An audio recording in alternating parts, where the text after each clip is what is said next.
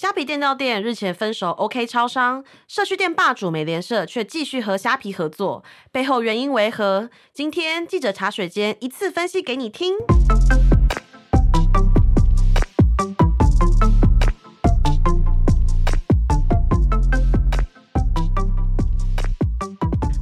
众，大家好，欢迎收听今天的记者茶水间，我是主持人品荣。今天要跟我们一起聊新闻的是我们零售线的记者以华。Hello，大家好，我是以华。好，今天我们要谈虾皮电到店这个主题，相信大家，嘿，怎么了？哎，就可以这样讲，但是触发我想要讲这一题呢？是因为美联社。好，大家知道美联社吗？我们先跟大家讲一下这个前提，就是说呢，我们以华跑了新闻之后呢，发现美联社它会持续的跟呃虾皮合作，但是呢，OK 却在前阵子结束了跟虾皮电脑店的合作，就说触发了他的感触。对，没有，我觉得大家必须要来听一听这个故事，所以我们就有了今天的这一集。那其实前面开场我想讲的是说，虽然大家对电脑店这个议题应该听了很多次，但是大家好像还蛮喜欢的。没错，它流量其实。也蛮好，然后其实因为它就是很生活嘛，你经过都会看到店到店，我自己也用过很多次，因为它都免运费。而且我觉得，因为虾皮外商的特性，就是能够揭露的一些产业方面的布局并不那么多，所以也蛮神秘的。你说，因为它是新加坡商吗？对啊，他们在台湾的一些。可能财务或者是他们的布局上面的发布，其实不是那么多。可是台湾对他们来讲又是一个重要的市场，对不对？哎，是是是，实验场嘛，没错没错。嗯，就是它有很多的商业模式都会先在台湾试试看，因为台湾的人口结构什么都蛮适合的。对，你是不是之前讲过这一集？对，我讲过。好，我们就废话不多说，我们立刻进入主题。好，来跟大家讲一下。首先呢，我们第一个讨论，先跟大家聊聊为什么 OK Mart、OK 超商它结束了虾皮电到店的这个双向寄件的合作。对，其实刚刚前面开场的时候说 OK Mart 分手虾皮，我觉得也是没那么夸张啦。之前虾皮电脑店在二零二一年的时候开始在台湾布局嘛，那个时候跑这个新闻的时候也是、嗯、哦，直接在路边看到一个虾皮电脑店出来，吓一跳，这样他想完蛋了，要写什么？你人在哪？你在路上看到、啊？你是走在马路上吗？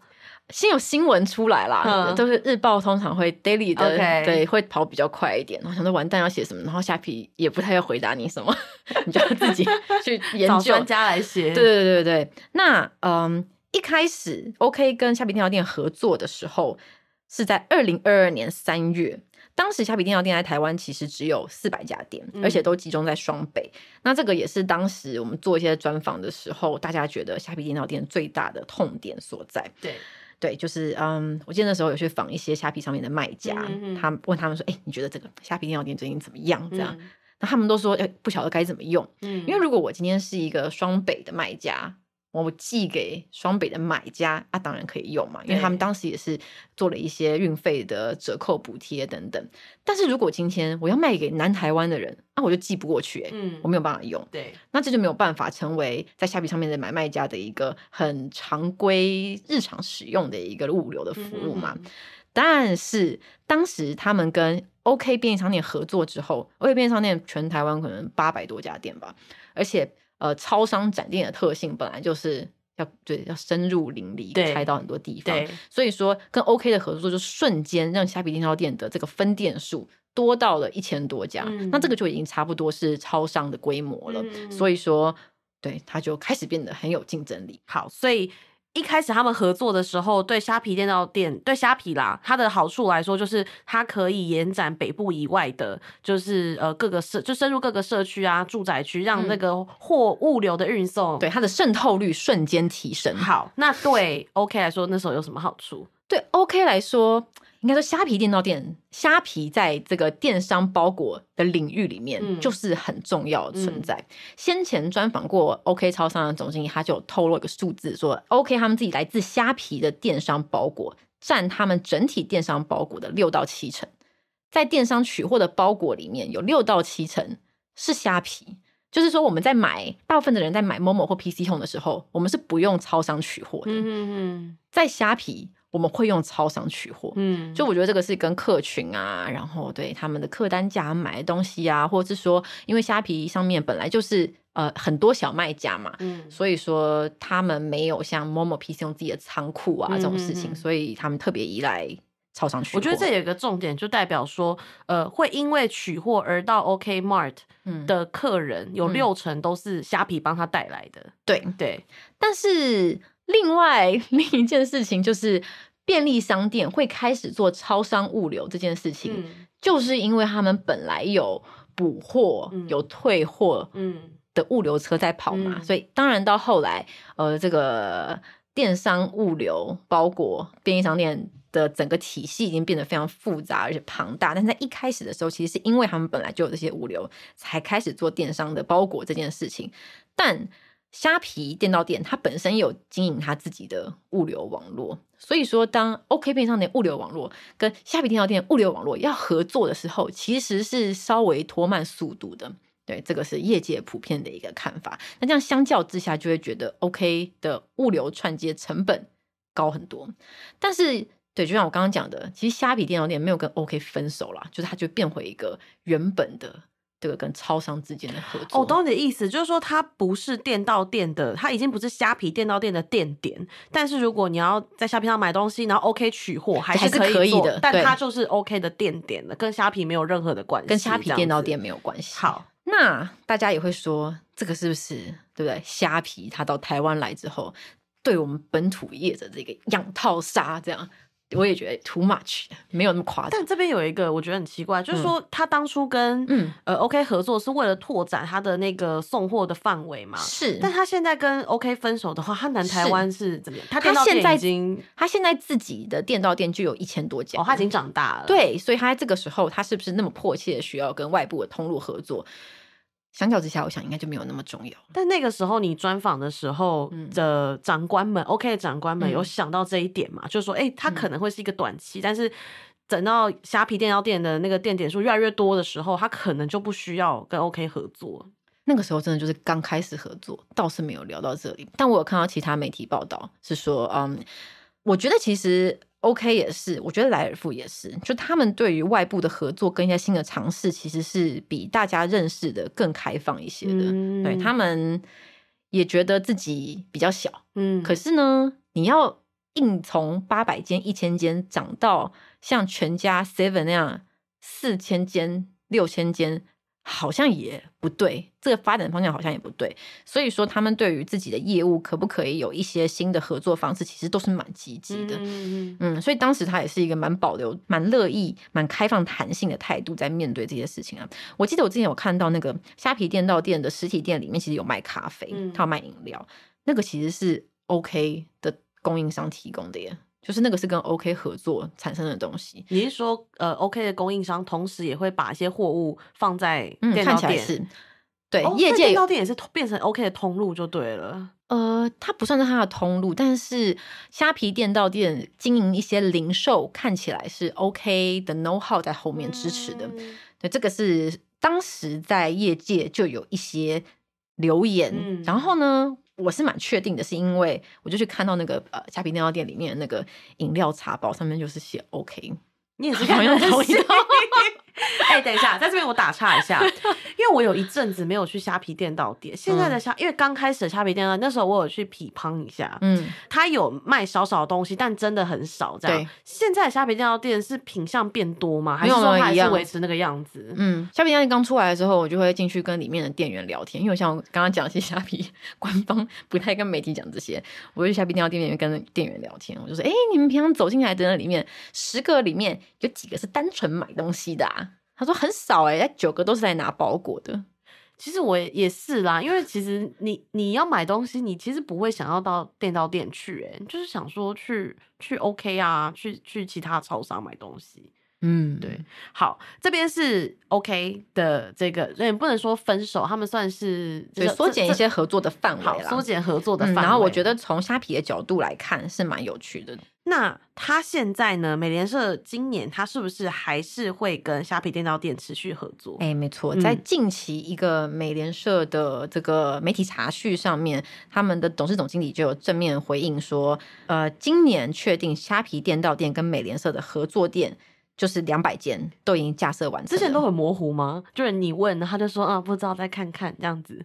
没有，就之前当然会喊一些目标，嗯、然后我觉得疫情对于大家各种建制的行程，其实延宕都是蛮自然的。嗯、那当当然种种原因啦，可但是我没有，就是对我觉得确认一下当时的目标，现在还有没有继续做？然后呃，他给我的直接的回应是说，今年两百间确定。未来也确定要继续合作，两百间是跟虾皮电脑店合作的店数吗？对，美联社的八百多个分店里面有两百个是虾皮电脑店合作的。那它分布在北部、南部还是就都有？都有。他之之前就有讲过说，嗯，他们选择哪一家店会建制虾皮电到店的合作，嗯、是用虾皮的数据来看的。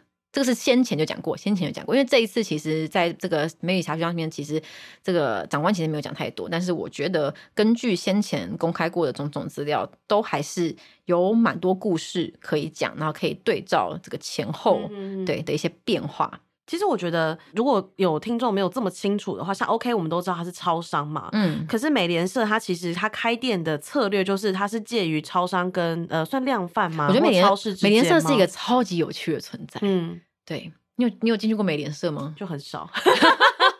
对不起，我真的不是美联社的爱用者，就是我一直会觉得它开在那个奇怪的地方一定比较贵。我个人的偏见啦，比较贵哦哦。你说他卖的东西，我会觉得它比较贵。嗯，这个就是它有趣的地方。嗯、美联社在二零二一年的时候上市，就是三商加购，嗯、是三商下面的。三商加购下面有三个品牌，美联社是最主要的，然后另外有一个叫新普市集。它就是讲求无添加呀，要纯净啊，讲求这个食品安全的一个超市。现在只有两家，另外还有一个 Thomas 特美式，嗯，就是比较像像是日本药妆那样子的店铺。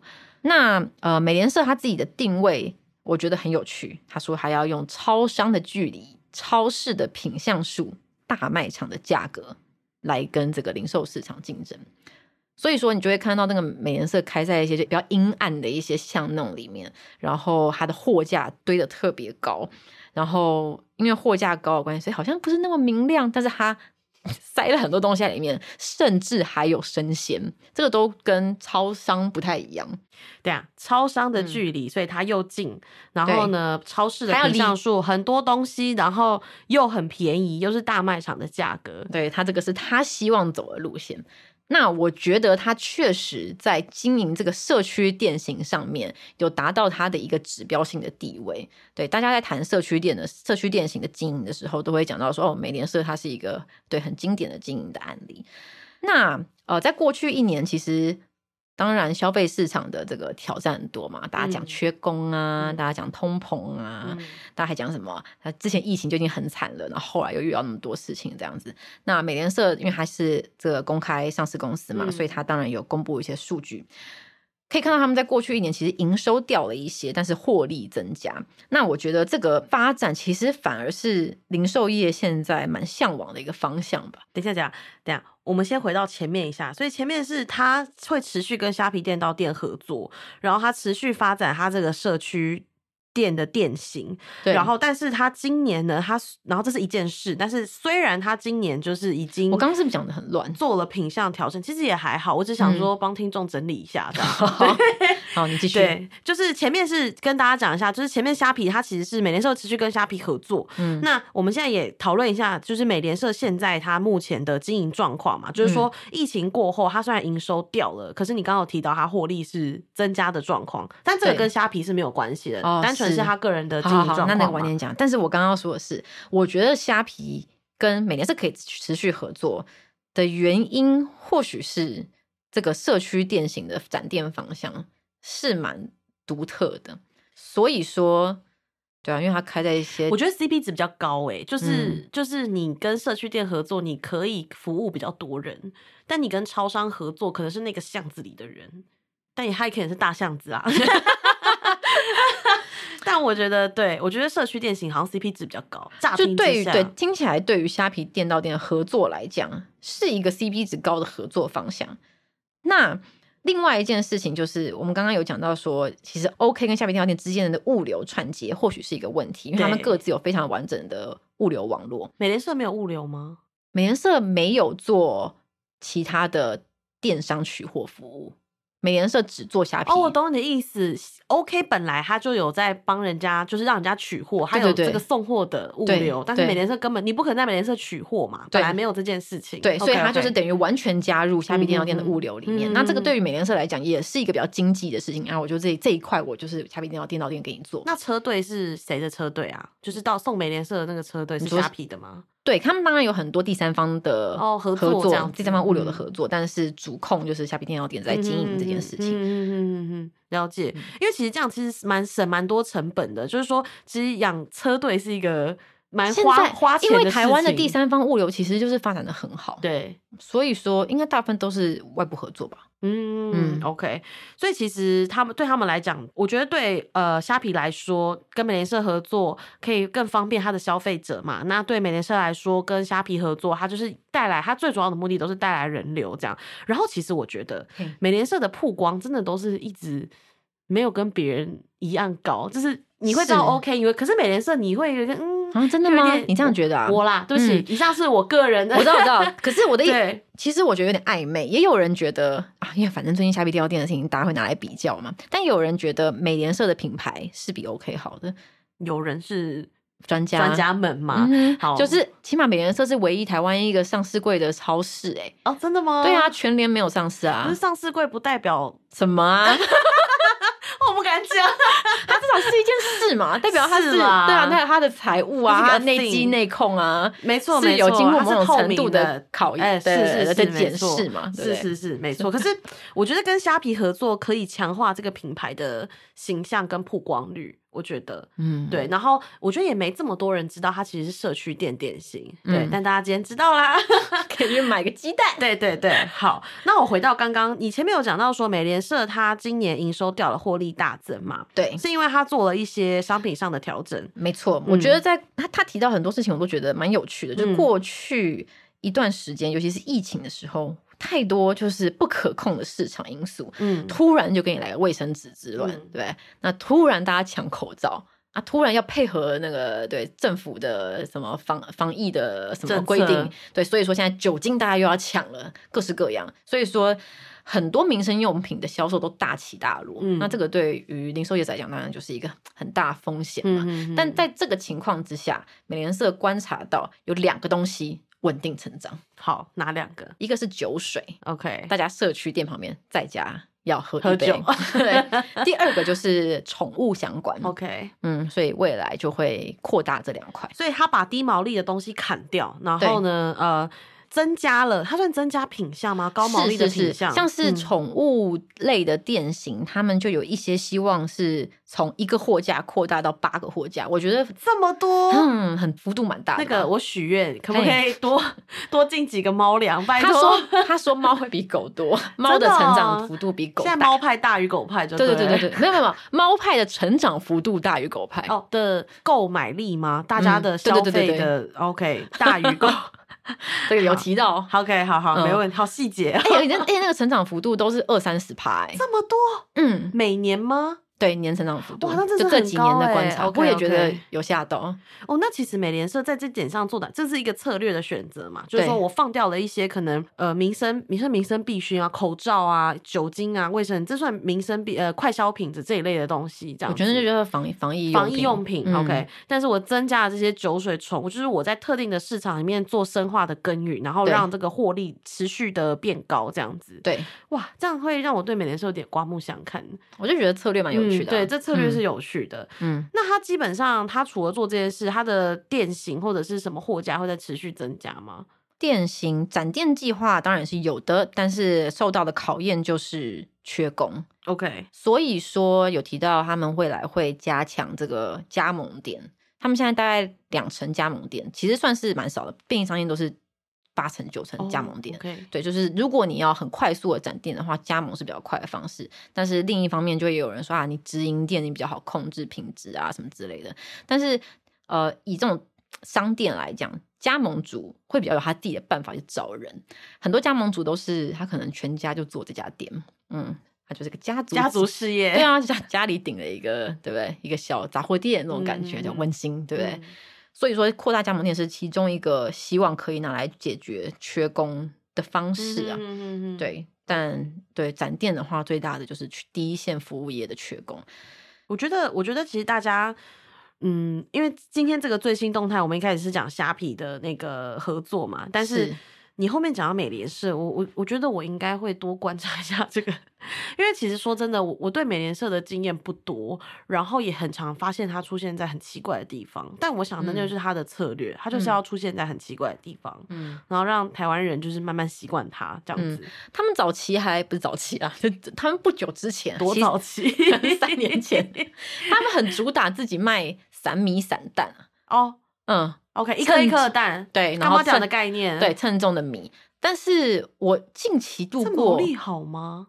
我近期有路过，我是没有看到，但是我觉得应该跟疫情有点关系，就比较注重要。对，要分装好。有关于美联社近期的动态，宜华这边还有没有什么要补充的？我刚刚想到这个社区店的地位哦，其实就是它也有开始扩大到它自己其他的品牌里面。就我们刚刚说，除了对美联社在社区店型这一块经营的很好嘛，嗯、那它其他还有特美式，还有呃新埔市集。其实未来这三个品牌之间的合作听起来是要更多的，而且嗯，特美式跟这个新埔市集都希望能够进到社区里面开店。他们长官在。就有分享到说啊，那大家也会讲说，那个屈臣氏、康士美啊，不是也就常常开在住宅区附近嘛？对。但是，就是台湾自己其实是一个商业蛮混，就住商蛮混合的地方。但是他观察，就是屈臣氏、康士美还是会开在，就比如捷运站门口或是什么公车站旁边，嗯、基本上还是社区里面比较多人路过的地方。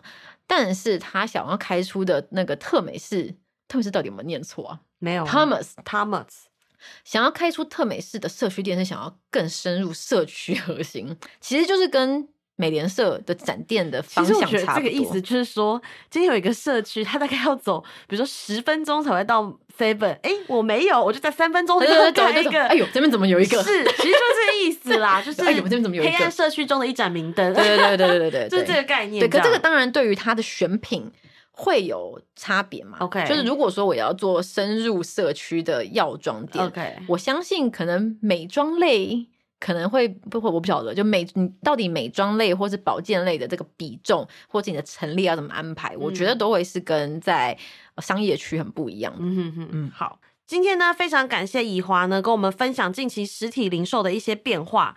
那我们现在还没有结束，想要工商一下。目前呢，记者茶水间即将在一月九号的时候迎来第一百集。那想说，既然是第一百集嘛，所以我们会做一些特别的这个节目的规划。其中一块呢，是我们会在呃 Facebook 跟 Instagram 上面开一些就是问答。那大家有什么想听的题目啊？好奇的产业趋势，或者是说对于记者工作或记者茶水间的幕后后制作有任何好奇的问题呢，都可以去留言或问我们。那到时候会选出一些问题，然后来节目上一一的回答大家。那么今天也一样呢，希望大家如果喜欢这一集的内容，可以在 Apple Podcast 给我们五星好评，或是留言告诉我们你的想法。那我们下期再见喽，拜拜，拜拜。